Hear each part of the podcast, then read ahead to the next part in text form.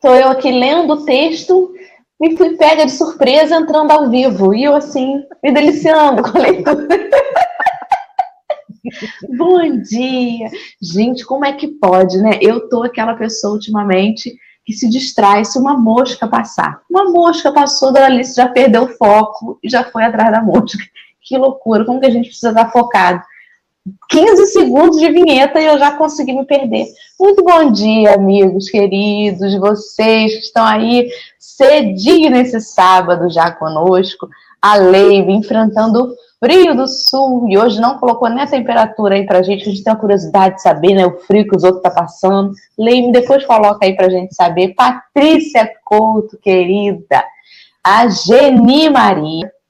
Rejane Maria Mendes também já está conosco a Dilma Almeida, travou aqui tudo para mim nessa tela, mas eu vou seguindo. A Dilma Almeida, a Mira Portela já chegou, a Dalva Santos está aí também. A Alessandra está apertando junto comigo? Vai dar chabu aqui, meu Deus. Não. não.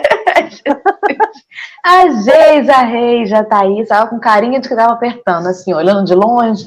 A Vânia Rigoni está aí também. O Bruno, esse deu a previsão do tempo de lá, 11 graus, bem frio. Bruno, não sei de onde você fala, mas agasalhe-se. Rosângela Gama, o seu Ari está aí dando aquela energia positiva para o fundão, que é esse grupo gostoso do chat. A Graça Maria chegou. A Fabi, a mãezona do fundão, tá aí sempre com a gente fotógrafa oficial do Café com o Evangelho, a Eliane Maria do Nascimento, Kátia Maria, Fabi está lembrando que hoje, para quem adquiriu o cupomzinho lá do Arraial Zé do Bem, da Suave Caminho, hoje é o dia, povo, de pegar as delícias lá, ou de receber em casa com delivery. A Ana Paula Campos está aí também. E quem está aí também é a Alessandra, na pontinha da tela, na pontinha de lá, Bom dia, Lê. Bom dia. Bom dia, meus amigos queridos, Martinha e Dorinha e todo esse povo do chat, da família Fundão. Muito bom dia. Tô aqui no ritmo da dança do arraiá. Ai, gente, eu sinto tanta falta de festa junina que qualquer coisa que diz que é festa junina, eu tô me emprenhando ali para poder, embreando, para poder conseguir fazer e brincar e comemorar, porque sinto uma falta danada.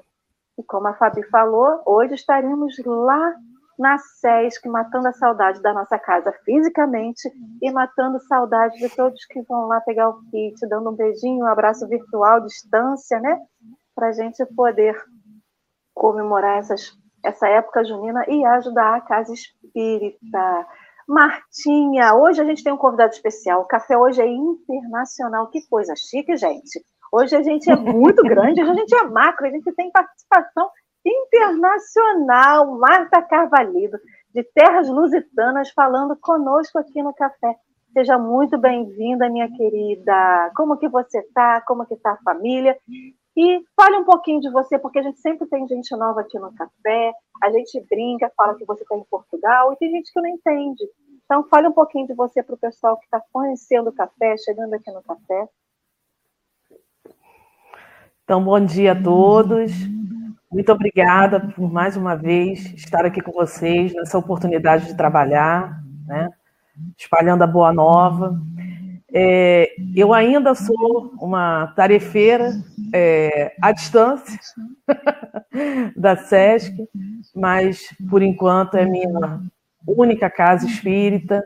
E desde setembro de 2020 eu me mudei aqui para Portugal, mas graças a Deus a internet me possibilitou ainda estar ligada com vocês aí, né? Então é isso, estou por aqui tentando continuar os estudos espíritas, com muita dificuldade, porque aqui é muito difícil a gente conseguir se ambientar no, no mundo espírita. Como eu digo, fico aqui caçando espíritas, já estou conseguindo dobrar uns corações lá no meu trabalho. Mas é assim, a gente vai seguindo com muita fé e com muita vontade de trabalhar. Quem sabe sua tarefa não é essa, né, Marta? Sem proselitismo, né? Sem a intenção sim, de sair sim. por aí convencendo ninguém. É quem sabe, de repente, é a sementinha que Jesus colocou aí da suave caminho lá em Portugal. Seja bem-vinda, querida. Você sabe que a gente fala que você está em Portugal, mas para mim você está tão aqui do ladinho, para mim você nunca saiu de perto da gente. Então, sinta essa distância toda, não, porque graças a Deus a gente tem se visto com frequência. Mesmo sim, quando sim. a gente não está dividindo a telinha, eu te vejo. Então, tem sido muito bom esse aproveitamento da, da internet para isso.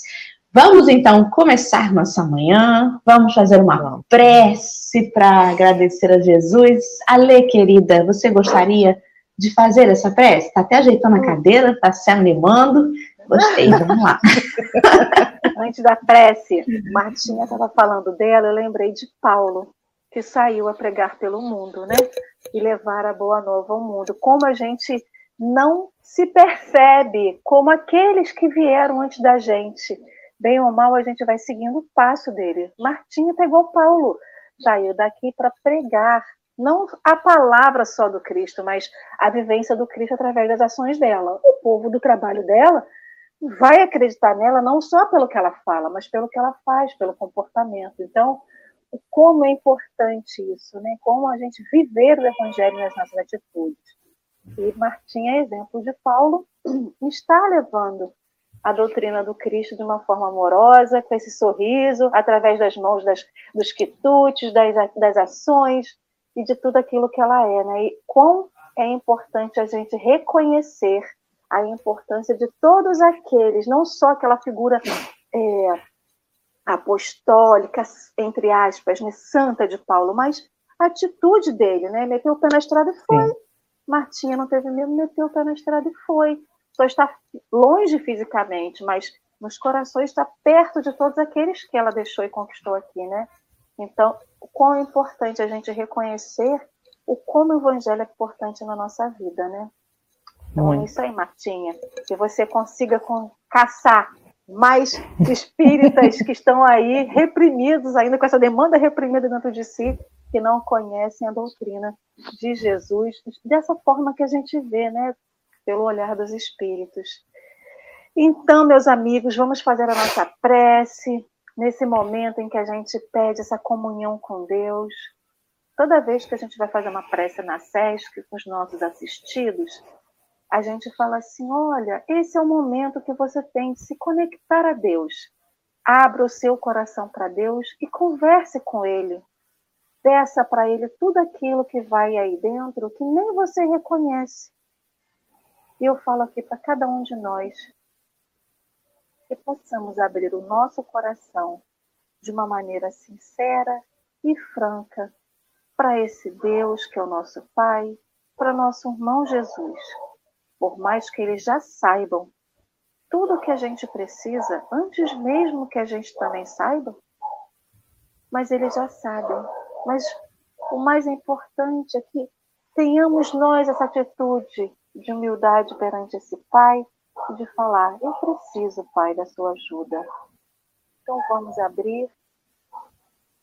Quando a gente abre o coração para pedir, que também possa se abrir todos os nossos bons sentimentos voltados para esse Pai, a humildade, a gente se pôr nessa condição de pedinte amoroso e carinhoso. E mais importante, que a gente se ponha na posição de receber nesse dia de hoje, porque o Pai nos concederá em merecimento tudo aquilo que a gente precisa. E mais importante, tudo aquilo que a gente não precisa, que não vai nos acrescentar hoje, ficará para depois. E que a gente possa aceitar isso também humildade. Estamos, Jesus, estudando. Bati Batei e abri-se-vos-eis. Pedi e obtereis. Que o nosso coração possa estar aberto, Mestre Jesus, para tudo aquilo que tenhamos que receber do plano espiritual de luz. E que nesse dia venha para nós em resposta, em sinais, aquilo que nos aflige, para acalmar o que nos aflige, para acalmar o nosso coração que venha as respostas. Que esse sábado seja um sábado de luz, de bênçãos na vida de cada um de nós. E assim, Mestre Jesus, te pedimos a sua proteção nessa manhã. Abençoa-nos encoraje-nos, dê-nos fé e esperança para que a gente possa continuar, Mestre Jesus, no caminho junto contigo. Assim seja. E assim será, com a graça de Deus. Vamos e vamos, seguindo ainda neste capítulo sétimo, versículo sétimo do Evangelho de Mateus, que está se mostrando aí riquíssimo em reflexões, né, de tantos textos que a gente vem acompanhando de Emmanuel. O de hoje, ele se chama Batei e Abrir-se-vos-á. Foi publicado na edição de fevereiro de 1953 da revista Reformador. E a nossa amiga Martinha vai ler para nós esse textinho para que a gente possa começar aí a fazer as nossas viagens, né, as nossas reflexões inspiradas. Vamos, querida, por favor, a palavra é sua. Então vamos lá. Eu vou ler o texto todo porque ele é pequeno e a gente começa a falar dele em seguida. Então ele inicia assim: Batei para o evangelho, não traduz mendigai. Significa esforçai-vos e insistir na vitória do bem. Insiste na vitória do bem. Não basta pedir para receber. Não basta esperar para encontrar. A súplica sem trabalho costuma ser preguiça da mente. E a esperança que não opera é sempre inércia da alma. Tomemos, assim, a nossa tarefa de cada dia o bendito instrumento com que devemos recorrer às fontes da vida. Atendamos ao nosso dever, por mais doloroso e pesado, com alegria no coração, como quem sabe que o direito é algo que devemos obter através da obrigação bem cumprida. Batamos com o nosso trabalho incessantemente e benéfico, incessante e benéfico as portas do progresso e da fraternidade. E o Senhor realmente nos responderá com as bênçãos eternas do amor e da sabedoria. O texto ele é muito bonito, né? E a, a, parte que eu mais gostei dele né, é, é, realmente o início. Batei para o evangelho não traduz mendigai. Né? É, a gente tem, até por, por questões né, de vida, que quando a gente precisa bater para pedir algo, é, é uma questão de mendigar. Isso vem muito do nosso orgulho ainda, né? Esse orgulho que a gente tem ainda dentro de nós, né? É, medo do que, do que o outro vai pensar, medo de de repente perder aquela posição que a gente demonstra muitas vezes. Mas aqui Emmanuel ele mostra que bater para o evangelho, na verdade, é uma grande ação. O que ele quer dizer aqui é que até para pedir e esperar receber, a gente precisa agir, né? É, a gente tem em mente muitas vezes aquela questão de realmente do pai, de você pedir e esperar que o pai bondosamente te entregue aquilo que foi solicitado. E a gente até vê os moldes hoje, né, da educação dos nossos filhos, de que não, não se deve fazer isso, né? A gente precisa é, que eles conquistem, façam por onde receber aquilo que solicitam. E é exatamente essa lição que Deus nos traz, né? Através de Emmanuel, mostrando que a gente pode pedir. E se a gente receber, é porque de fato a gente mereceu. E a resposta vem, inclusive, quando a gente não recebe, porque não é necessário naquele momento, né? naquela situação. Mas o importante é a gente saber que precisa agir, para que a gente não entre nessa inércia, né, de ficar ali esperando aquilo não cair do céu, e com isso, o nosso despreparo muitas vezes nos leva a, a, a, duvidar da existência de Deus, nos leva à indignação, mas a gente não consegue se enxergar como o agente principal de, de repente, não conquistar aquele objetivo. Fala um pouquinho, Dorinha. É, eu fico aqui viajando muito, é, pensando sobre esse ato de bater, né? Que você falou que muitas vezes o orgulho está ali. E muitas vezes está, de fato, até mesmo com a nossa relação perante o nosso Pai Celestial. Muitas vezes a gente pede hoje ou reclama hoje de situações que nosso pai abriu portas o tempo inteiro e a gente, pelo nosso livre-arbítrio, não quis. A gente tem que, tem que começar a perceber os sinais. Porque nós temos livre-arbítrio, mas nós não temos controle das coisas externas. Ontem a gente conversava sobre isso, Henrique e eu. É, o nosso livre-arbítrio, ele está ali limitado ao nosso poder de escolha mediante a situação. Mas a situação não está no nosso controle. Se vem uma pandemia, eu tenho livre-arbítrio de ficar em casa, de seguir o protocolo, ou de não fazer nada. Eu tenho livre-arbítrio de vacinar ou de me negar a tomar a vacina, mas eu não tenho controle sobre a pandemia. E eu acho que isso mexe muito com o nosso orgulho. Porque o que as pessoas pedem, né? E, e pedem, e estão orando ali há muito tempo, é que acabe a pandemia. Nossa, acaba logo isso, não aguento mais máscara, acaba logo isso, acaba logo isso. Mas isso a gente não tem o controle. Deus nunca vai deixar uma porta fechada, ainda mais desse tamanho, se a gente não tiver oportunidades em volta dessa porta, que está fechada agora. Só que a gente é tão orgulhoso e tão teimoso que a gente pirraceia e sapateia em frente à porta, sem perceber que não adianta esmurrar essa porta. A pandemia está aí, ainda não acabou. Ainda está ceifando vidas. Não adianta eu ficar em casa só orando para o vírus acabar. Porque eu não vou dormir hoje e acordar amanhã sem nada. Sem vírus, sem pandemia. Isso não vai acontecer. Mas o nosso orgulho, eu dei o exemplo da pandemia, mas existem outras situações. O nosso orgulho, ele faz com que a, o nosso petitório seja para mudar a situação. E não é isso, não é sobre isso.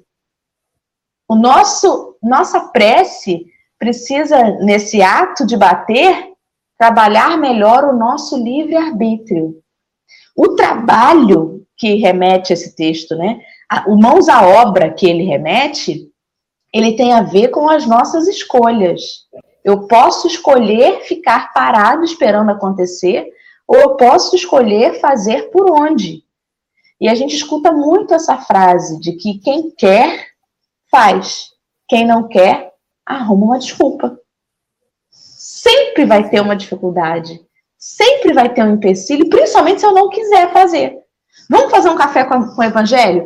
Ah, vamos. Que hora? Sete horas. Ai, sete horas é muito cedo. Hum, sete horas tem que acordar seis e meia, pra, pelo menos meia hora antes estar tá pronta. Ah, não, sete horas não. Faz o seguinte, muda esse dia aí que eu for participar, bota dez horas da manhã. É assim que a gente pede. A gente pede querendo mudar a situação e não querendo se esforçar perante aquela situação, né? É o que eu tenho pensado. Alê?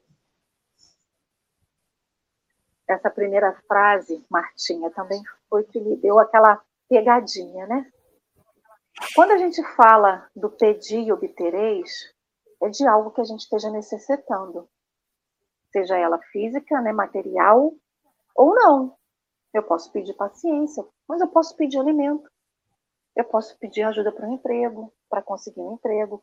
Eu posso pedir ajuda para conseguir algum material que realmente ou eu ou minha família estejamos precisando no momento e que é necessário.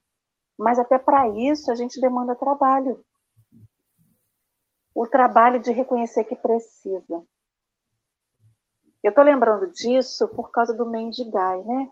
Porque muita gente uhum. confunde a pessoa que baixa na nossa porta que precisa de alguma coisa física como mendicância, não é.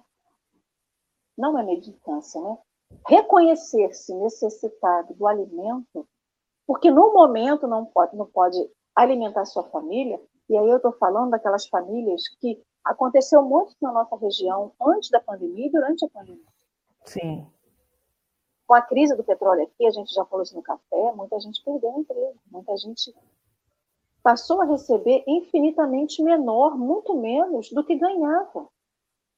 E precisou de ajuda daqueles que cercavam para conseguir o alimento para sua família. E quantas pessoas falavam assim, mas eu não preciso mendigar. Eu já escutei muito isso, né? Então as pessoas acham que se reconhecer necessitado de uma ajuda material é mendigar, isso não é. E como Dorinha falou, e logo depois, a segunda frase daqui do texto é, significa esforçais, esforçai-vos e insistir na vitória do bem. Ou seja, para que você faça o bem chegar até você e o bem prevalecer na sua vida, você tem que reconhecer que você precisa. Porque não adianta olhar para o céu e falar, me dá porque eu quero ou porque eu preciso. Mas qual que é o esforço que eu... Será que eu reconheci que eu preciso? Durante a pandemia, a gente sabe que tem muita gente que numa opção, né, tinha pouca condição. Então, às vezes uma cesta básica ajuda até para que o recurso financeiro que essa pessoa tem, ele possa comprar uma proteína, uma verdura, uma outra coisa, né, para sua família. Então, a cesta básica não resolve o problema da vida de ninguém. Ela ajuda, mas muita gente a gente viu muita gente é, não querendo pedir, e aí eu estou falando de, de forma geral, né? Porque a gente acaba, eu no caso, lidava com muitas pessoas de outros, de outros grupos. Falava assim, ah, você tem uma cesta sobrando? Uhum. E a gente conversava muito, né? E de pessoas que não se reconhecem necessitadas por vergonha, porque acha que estava mendigando. E aí eu fico pensando, se eu me relaciono com o pai, numa questão material que eu preciso para poder viver, imagine com aquilo que eu realmente preciso, que são as minhas questões morais, os meus, as minhas sombras, tudo aquilo que está debilitado em mim que eu preciso curar, eu não vou reconhecer nunca. Eu não vou reconhecer que eu não estou sendo humilde para aceitar uma cesta básica. Então eu não vou reconhecer nunca que eu estou com meu orgulho ali, ó, pipocando de alegria porque não reconheço que quero, que preciso. Não vou me reconhecer perante esse pai como necessidade, o necessitado moral para poder aprender, né? Eu, a ladeira bota aqui por vergonha ou por orgulho. Eu acho que são os dois, porque um puxa o, o outro, né? O, acaba que um puxa o outro, acaba sendo uma relação codependente. E eu estou fazendo essa reflexão porque eu estou fazendo essa reflexão porque essa questão do bater e abrir-se voz ele pode ter várias interpretações. E como isso gritou na minha mente, com é só com a palavrinha do mendigai. Porque a gente Sim. acha que se botar à disposição. Eu estou falando isso, gente, porque eu tenho isso também, tá? Isso já aconteceu comigo. Sim, sim. Então, assim, quantas vezes eu me senti necessitada de um abraço, isso antes da pandemia, né? De um apoio, e falava assim, mas o outro tem muito problema para poder pensar, por que, que eu vou dar mais problema para os meus amigos? Então, a gente espera uma crise. A gente espera a crise. Quando a gente não consegue mais e que transborda. Transborda pelos olhos, transborda pelo nosso, pelo nosso rosto. A gente espera transbordar. E às vezes, quando transborda, não é para todo mundo que dá tempo. A gente não pede ajuda. Isso que é o pior. É. é quando eu não, eu olho para dentro de mim, reconheço que eu preciso e não olho para o pai e falo, me ajuda. Eu não olho para aquele que convive comigo e falo assim, me ajuda. Porque o pedir obtereis é isso, é se reconhecer, precisando de alguma coisa naquele momento, que seja uma mão para pular uma poça. Porque eu não consigo dar uma passada para pular aquela poça. Mas você sabe que a gente. Não, a gente foi ensinado assim. Antigamente, Sim. criança não tinha querer. Criança não tinha voz de nada. Criança não podia nem opinar. Talvez até ouvisse uma conversa aí de um adulto e tivesse até uma alguma ideia, alguma sugestão. Não podia opinar. Que isso, criança? Tá doido? Você não pode falar, você não sabe de nada. Então a gente foi acostumado. Peraí que eu vou me mexer que me deu uma cãibra aqui. Peraí. Oh, meu Deus. Oremos pela Marta. Pronto, é... pronto. Aí eu fico percebendo, né? As minhas filhas, com exceção da Alice, que ainda é muito pequena, elas fazem terapia desde que chegaram, né? Então, você nota às vezes algumas coisas que elas falam e que eu não falava quando era criança. Por exemplo, né? Ah, eu tô sentada hoje, porque a gente tem a rotina da, da noite, né? Tô sentada hoje, quero dormir, quero fazer hoje a prece sentada na cama da menor. A outra se vira e fala assim: Eu gostaria que você sentasse na minha cama hoje, porque você já sentou aí ontem. Expressando um desejo. A gente não faz isso. Sabe o que a gente faz? A gente, adulto, que não foi ensinado a ser assim, a gente fecha a cara. Fica uhum. emburrado. Aí você pergunta assim: o que, que foi, Marta? Nada. Nada. Nada não. Marta, mas você tá com a cara emburrada. Não estou. Você acha que eu estou? Por quê? A gente fica querendo que os outros adivinhem o que a gente está sentindo. Quando é tão mais fácil falar. Poxa, Dora, fiquei chateada. Ontem teve uma, uma, sei lá, uma festa na sua casa e você não me falou, você não me chamou.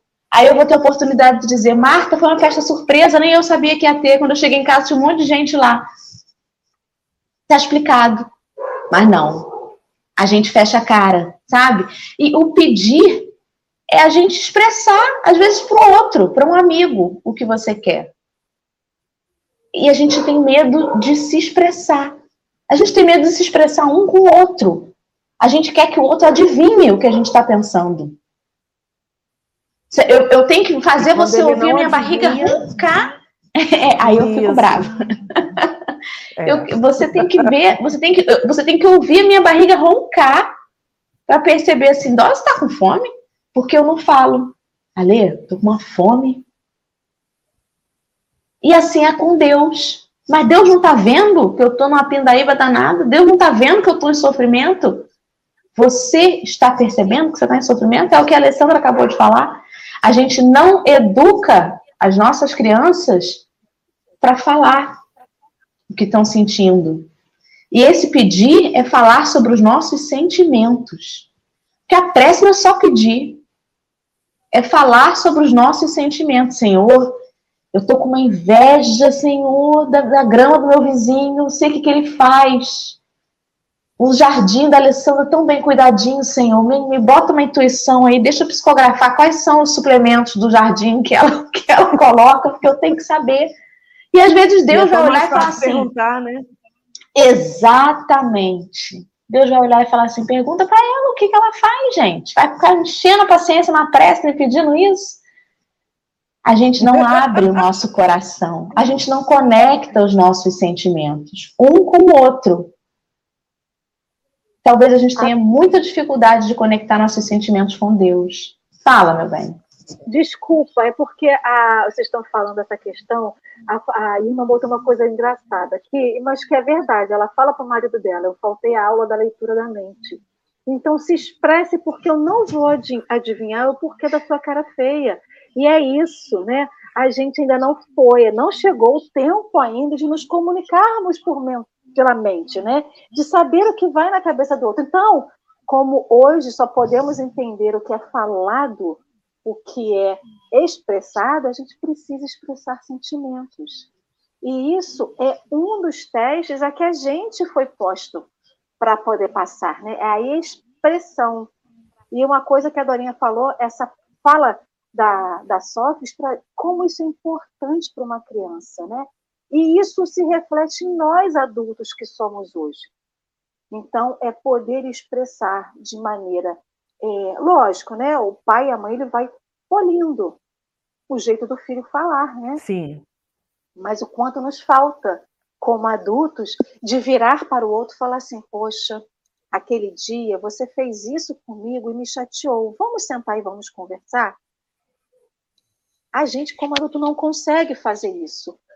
o quão difícil é iniciar né, esse, essa, essa troca, porque isso é uma troca, essa troca de sentimentos com o outro, para que o outro perceba que eu sinto. Porque todo mundo cria. Engraçado que a gente cria máscaras para nós mesmos, né? Mas o outro também cria máscara para o outro. Então, por exemplo, tem gente que cria máscara para mim e eu crio para o outro. Você é uma pessoa assim, assada, você não se incomoda? Isso é melindre. Isso não é melindre. Há uma diferença entre melindre e o que nos Sim. toca o nosso sentimento de sentar e reconhecer. Então, numa época né, que a gente vive, de tudo, o pessoal fala assim, é tudo mimimi. Não é mimimi. Reconhecer que a verdade está vindo à tona, né? Toda uma verdade que foi omitida ou esquecida ou não reconhecida que era verdade, principalmente da, da, das pessoas da minha idade para cá, né, que nasceram na década de 60, 70, que era a época do fica quieto, vá para o seu quarto, uhum. não, não participe de, de conversas de adulto. Então, era tudo muito impositivo. E essas pessoas que eram crianças e estão adultos hoje foram pessoas que cresceram com seus ressentimentos reprimidos. E hoje a gente Sim. tem mais liberdade de poder falar. Dora com os filhos dela, você com os seus. Se fala de uma forma um pouco mais aberta, de uma forma muito mais sincera. E o quanto isso é importante. E aí as pessoas acham que essa forma correta de viver é mimimi. E não é, porque a dor que não, não é. dorme é mimimi. Né? Então, assim. A gente, então... a gente, quando coloca, interrompendo rapidamente, olha, a gente, quando coloca os filhos nas situações que nós vivemos, né? Mas de uma forma mais didática, Claro que você não vai fazer a criança, de repente, de acordo com a maturidade dela, participar daquele problema todo. Mas ele pelo menos sabe o que está acontecendo, né? Aquilo que a gente está tentando resolver dentro de casa, amanhã na vida adulta dele, ele vai se lembrar assim, não, peraí, lá atrás os meus pais, né, minha mãe, minha avó, quem for, passou por isso. E agiram de tal forma assim. Ou seja, ele tem um exemplo. Eu acho que isso é muito importante. Quando você pega a criança, isola ela numa bolha, né?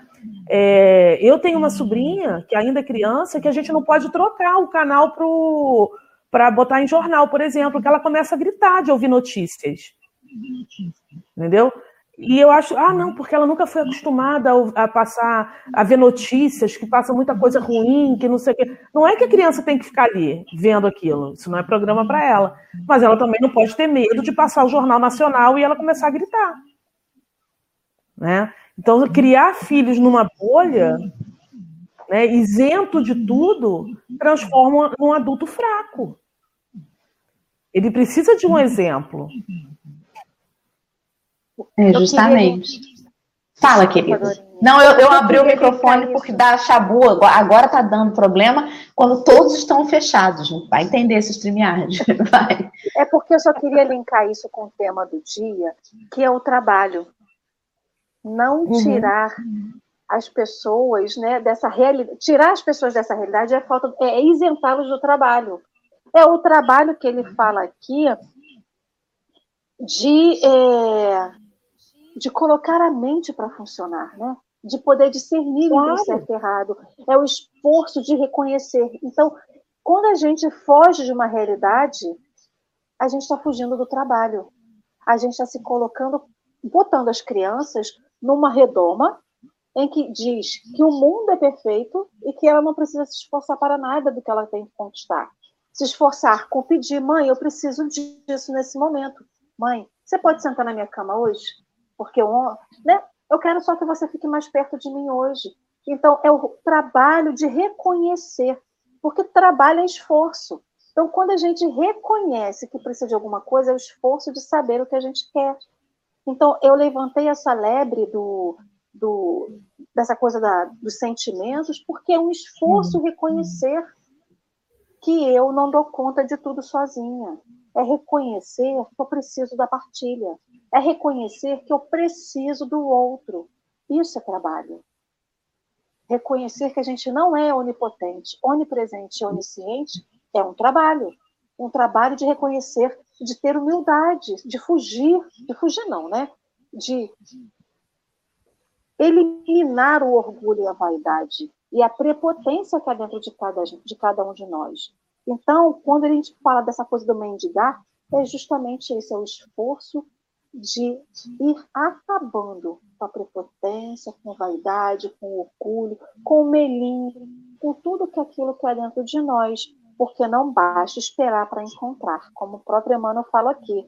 Não basta pedir para Jesus, eu não quero ser mais orgulhosa, Senhor, por favor. Aí o que, que ele vai fazer? Vai botar um monte de situação na minha vida e falar assim: vai lá. Você não está dizendo que você não consegue mais? Está aqui um monte de situação na sua vida para você conseguir vivenciar esse seu desapego do orgulho. Você vai dar conta? Então é isso. É. Eu não preciso, eu, não, eu, tenho que pedir isso. Eu falei muito, vai lá, gente. É, pegando esse, essa frase, né, que tem não basta esperar para encontrar, eu linko ela no seguinte, depois, atendamos ao nosso dever, por mais doloroso e pesado, com alegria no coração. O que, que eu quero dizer com isso? Vocês foram falando e eu fui me lembrando. Quando eu cheguei aqui em Coimbra, a gente se organizou para vir estudar, trabalhar, estudar, mas o intuito sempre foi estudar, né? Cada um poder realizar os seus desejos, que não puderam ser feitos em determinado momento, aquela coisa toda. E aí eu lembro, vou dar um exemplo meu, que é melhor do que falar né, de outra coisa. É, não me aparecia emprego. Me apareceu um emprego no call center. E eu falei, nossa, isso é ótimo, porque eu tenho aquelas horas para trabalhar. É, é, um trabalho que, isso tudo eu pensando, é um trabalho que eu vou fazer, vai ficar lá, eu venho embora, minha vida segue, eu tenho horário para estudar, eu tenho horário para isso, eu tenho horário para aquilo. Ai, se eu for trabalhar no Natal, como é que vai ser? Ai, se não sei o quê. Isso tudo passava na cabeça, né? Então tá. E eu fiz entrevista, passei, era tudo online, né? Passava para outro, para outra entrevista, ia de outra etapa, ia, ia. No final, ninguém nunca mais falou comigo. E eu ficava assim, meu Deus, eu preciso desse emprego, esse é o emprego que eu preciso. Vai dar tudo certo. Eu comecei já a organizar minha vida em cima daquilo. Vai dar tudo certo, eu vou receber X, vai vir Y, eu posso trabalhar. Nossa, é tudo maravilhoso e nunca veio esse emprego. E eu tenho uma amiga aí que ela dizia assim: Marta, o trabalho está sendo preparado, espera. Mas aquilo me fez muito mal.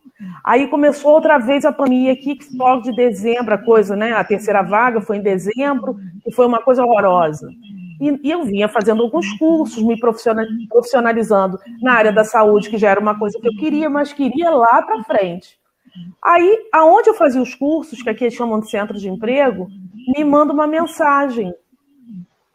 E aí eu vou olhar aquilo, eu descartei. Mas sabe, ficou aquela coisinha no ouvido assim? Liga, liga, liga, pergunta de onde é. E aí eu liguei e era para ir fazer uma, uma, uma etapa lá no hospital. E eu falei assim, gente, mas eu não tenho curso de nada ainda para aquilo, né? Que é totalmente diferente do que, do que, do que a gente faz aí, né? Aí eu fui. Então tá, fui trabalhar, passou muito tempo, fui trabalhar no Covid. Eu falei, não, não pode. Eu sempre quis trabalhar aqui, era agora, agora não.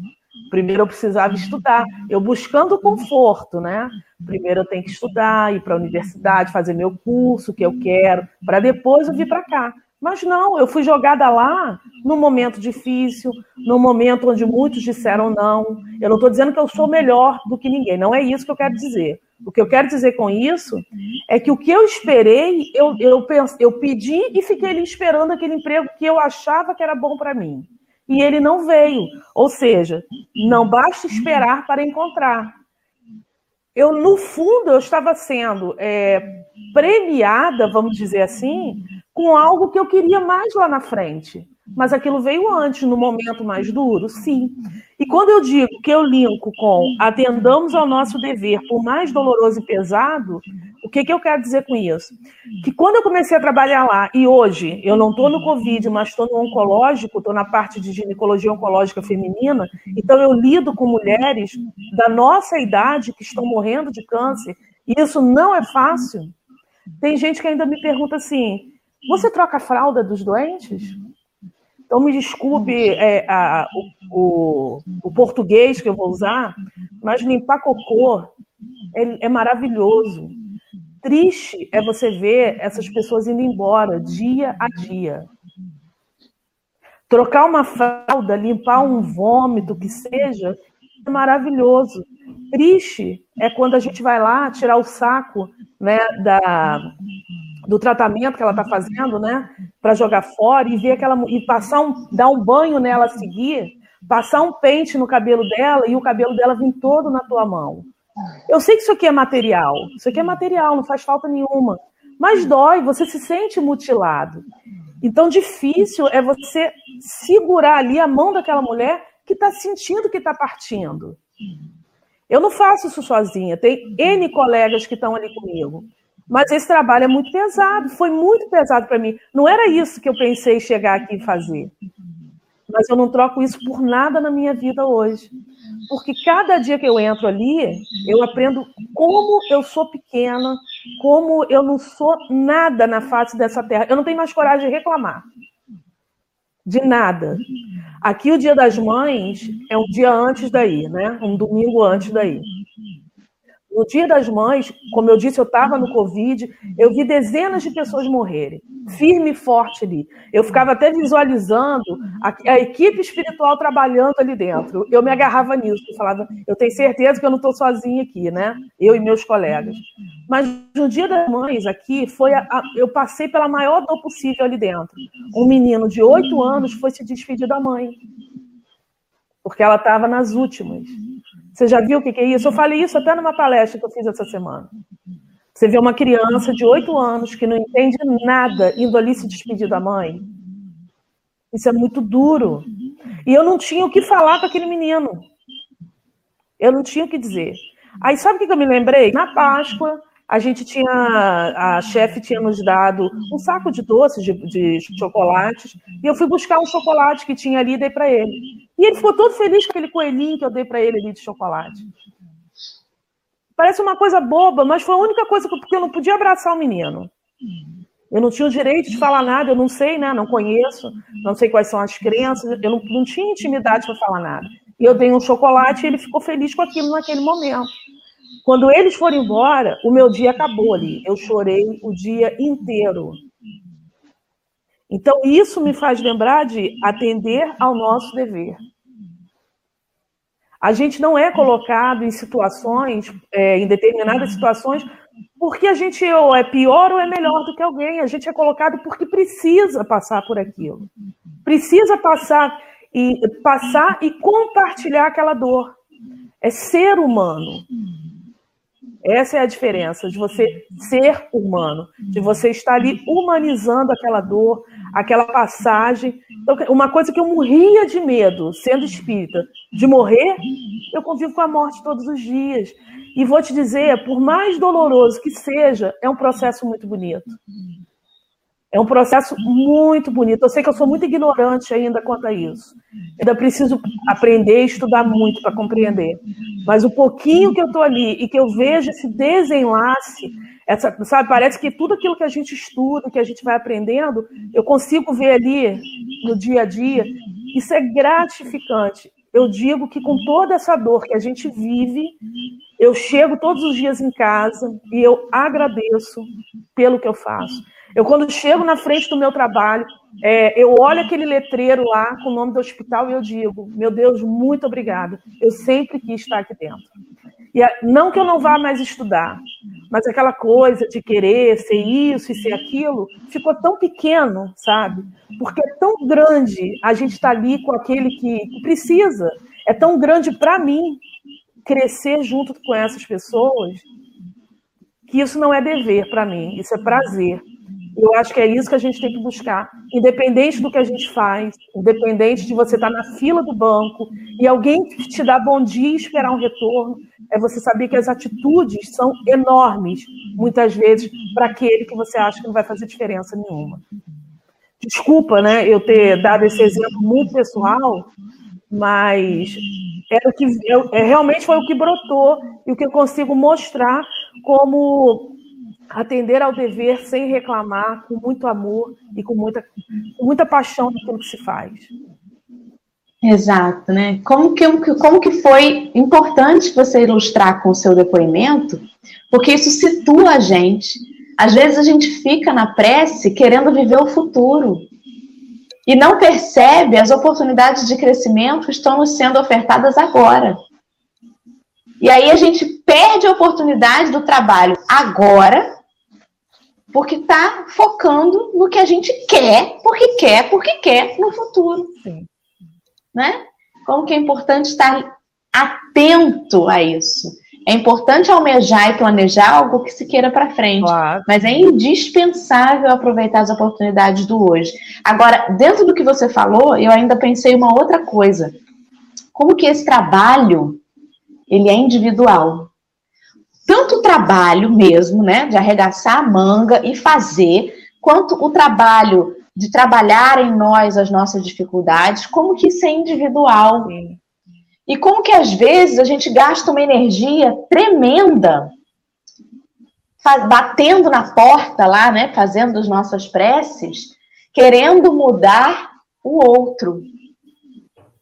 É claro que eu posso pedir pela saúde daquele que está sendo assistido, né? No seu caso, que trabalha no hospital, você pode fazer uma prece para que a espiritualidade Sim. envolva, amenize as dores e tudo mais. Isso é muito válido, né? Mas às vezes a gente, a gente gasta uma energia querendo modificar o outro. Você pode ver um companheiro fazendo alguma coisa errada e você entra em prece, em desespero, querendo modificar o outro. Senhor, abra a cabeça daquele sujeito e bota um juiz ali. Só que o trabalho é individual. Não dá para a gente fazer pelo outro. E, nossa, como, como que foi importante o que você falou e, e, e me situou, sabe? É, é o trabalho de cada um. E é aproveitar o momento que se vive. Ale, você quer? Ainda tem coragem, como eu fui assim, bem audaciosa de querer falar alguma coisa depois de Marta. Fale você também, querida. Eu, porque na internet deu um chabô aqui. Sou eu. Eu fiquei perdida. É você, é você.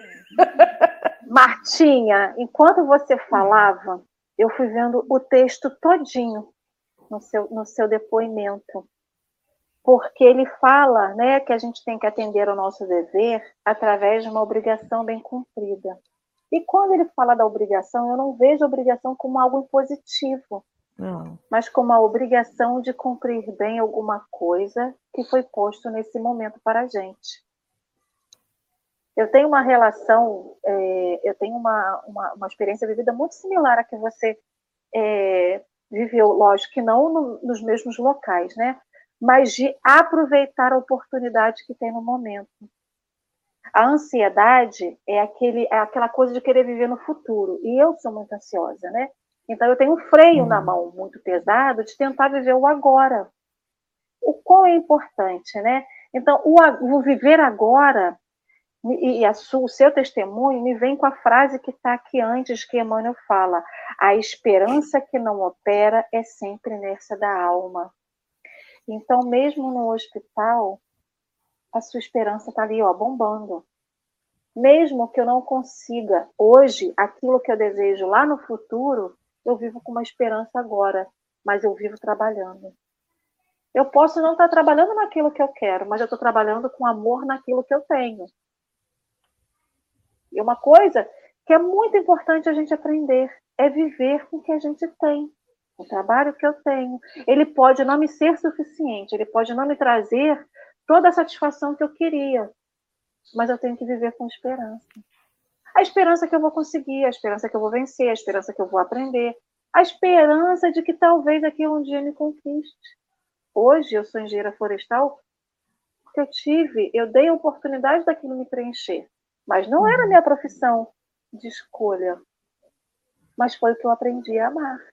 E sou extremamente feliz por ser assim. E a minha esperança, mesmo vendo tudo que eu vejo hoje, na minha área, eu tenho esperança de que o mundo pode ser melhor. Eu tenho esperança de que a minha vida vai melhorar sempre, porque eu trabalho para isso. Eu não vou mudar o mundo, não vou, mas eu posso mudar o meu mundo. O meu mundinho da Alessandra, que contribui para a regeneração desse planeta através do trabalho, e não é ainda suficiente, mas eu estou trabalhando. Eu não posso querer dar uma passada maior do que a minha perna. Então, quando eu estou dentro de um trabalho como você, né, dentro de um hospital, em que a nossa esperança tem que estar acima de tudo, a esperança da vida futura, das outras existências, das oportunidades que essas pessoas vivem, de aprender a cada dia aquela que está em cima da cama, o familiar daquela que está em cima da cama, de você que convive com eles. Porque aqui embaixo, na última frase, gente, esse texto aqui de Emmanuel, ele arregaçou meu dia, mas ele me arregaçou assim da alegria, da felicidade. Eu estava num cansaço quando a Martinha viu, eu estava toda inchada aqui quando eu acordei. E me deu um gás hoje, uma vontade de chorar, uma alegria imensa por esse texto. Porque ele diz assim: com o nosso trabalho incessante e benéfico, as portas do progresso da, da, da fraternidade, o Senhor nos responderá com eternas de amor e de sabedoria. Como eu não posso acreditar, gente, nisso? Como eu não posso acordar? E aquilo me nutrir para um dia de olhar as injustiças sociais que a gente vive no nosso dia a dia, porque a gente lida com injustiça social. A gente vê gente na rua comendo comida do lixo. Eu tenho que ter esperança, gente, de que aquela pessoa não está passando por isso em vão. Ela não merece passar por aquilo, mas ela precisa. Mas também ela precisa do apoio de tantas outras pessoas que estão fazendo o trabalho, né? Então aquelas pessoas também estão pedindo, gente. Eles também estão pedindo. E eles também vão obter dentro das possibilidades dele. Alguém que leva um pote de comida à noite, de um abrigo no município que abriga eles dia de chuva Sim. ou dia de frio. Então, quando eu falo da esperança, porque isso me motiva. Eu não posso perder a esperança. Eu não posso. Então, para mim, a esperança que não opera é a inércia da alma. A minha alma uhum. não pode ficar parada. Né? Então, que isso chegue ao coração de todos, sabe? Então, quando a gente vem aqui para o café, a gente também está cansado, a gente também está ah. triste. O sorriso que a gente às vezes coloca no, no rosto não é porque a gente quer mostrar uma carinha bonita, porque é a esperança que motiva a Sim. gente. É isso é meu testemunho, né? Não isso reflete na Dora, ou no Marcelo, ou no Henrique. Então, o quão é importante olhar para Jesus estar tá aqui ó, do meu lado, me abraçando, porque eu sinto ele me abraçando agora, e dizer: valeu, obrigado, obrigado pela doutrina que me nutre, obrigado por Emmanuel que traz um texto desse, que dá um, um tapa na minha alma e fala assim: vai para frente, sai da lama, jacaré. Então, Martinha, assim, uma gratidão imensa pelo seu testemunho hoje, porque isso me motivou. Dorinha, gratidão por estar aqui hoje com você. E essas são as minhas considerações finais. Eu falei muito. Que café gostoso, meu Deus, para começar esse sábado. Marta, querida, já estamos chegando ao final. Eu vou entregar a você a palavra, então, para o seu encerramento. Quero agradecer a todos os amigos que estiveram conosco nessa manhã e que sentiram daí a energia que a gente consegue né, também sentir aqui.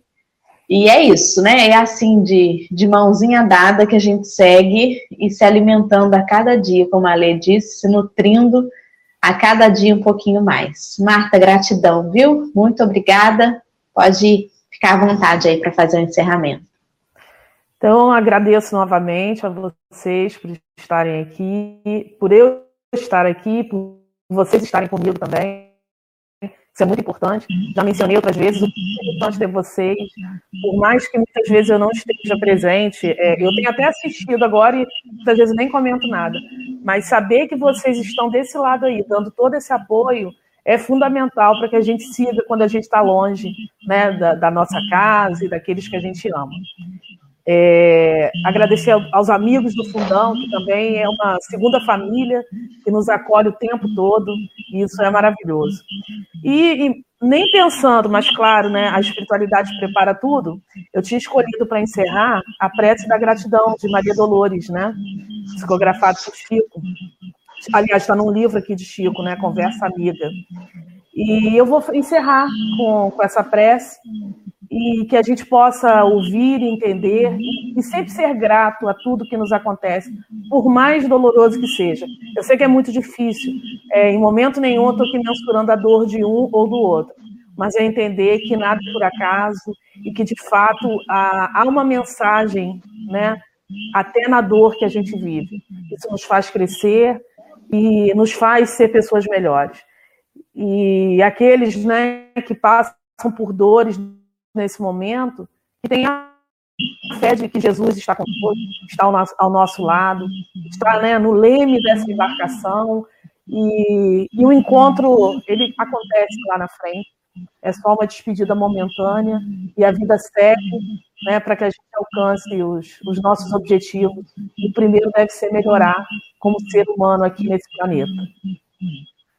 Então, vamos fazer nossa prece, eu vou lendo aqui, e nesse momento que cada um possa emanar né, boas vibrações para o que acha que é necessário, principalmente para o nosso planeta, e para os nossos irmãos e para todos nós, porque todos nós estamos sofrendo um pouquinho que seja nesse momento. A gente não pode passar por tudo isso indiferente.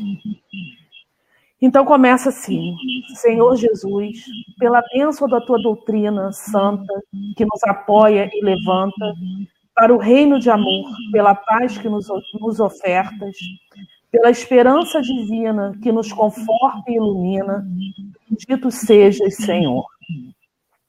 Pela carícia do lar, doce templo de carinho, que nos concedes por ninho, céu na terra, campo em flor pelo aconchego suave da feição que nos aquece, pelo consolo de prece, bendito sejas, Senhor. Pelo tesouro sublime de, graça da de graças da natureza, pela serena beleza do mar, do jardim, da cor, pela fonte que entretece poemas de melodia, pelo pão de cada dia, bendito sejas, Senhor. Em tudo que nos reserves, à luz de cada momento, o nosso agradecimento, por tudo seja o que for. Vivemos, Jesus querido, na alegria de encontrar-te, cantando por toda parte, bendito seja, Senhor. E que nesse momento de gratidão, de agradecimento, possamos ter confiança naquele que nos auxilia o tempo todo, naquele que não nos deixa só em momento nenhum. Jesus está conosco, não, não temos que perder essa fé, não precisamos entrar, entrar em desespero. Sempre que o desespero bater a nossa porta, que a gente tenha certeza de que dentro de nós e dentro do nosso lar, Jesus está. E assim, encerramos o estudo de hoje agradecidos por todo, por todo esse ensinamento que Jesus nos traz sempre. Que assim seja, graças a Deus. Graças a Deus. E assim vai ser, se Deus quiser. Queridos amigos, ai, um bom sábado para todos. Sintam-se abraçados, fiquem com Jesus e até amanhã, que amanhã tem mais café. Isso mesmo. Tchauzinho. Perdi o banner. Peraí, vou botar. Aí. Hoje é o teste.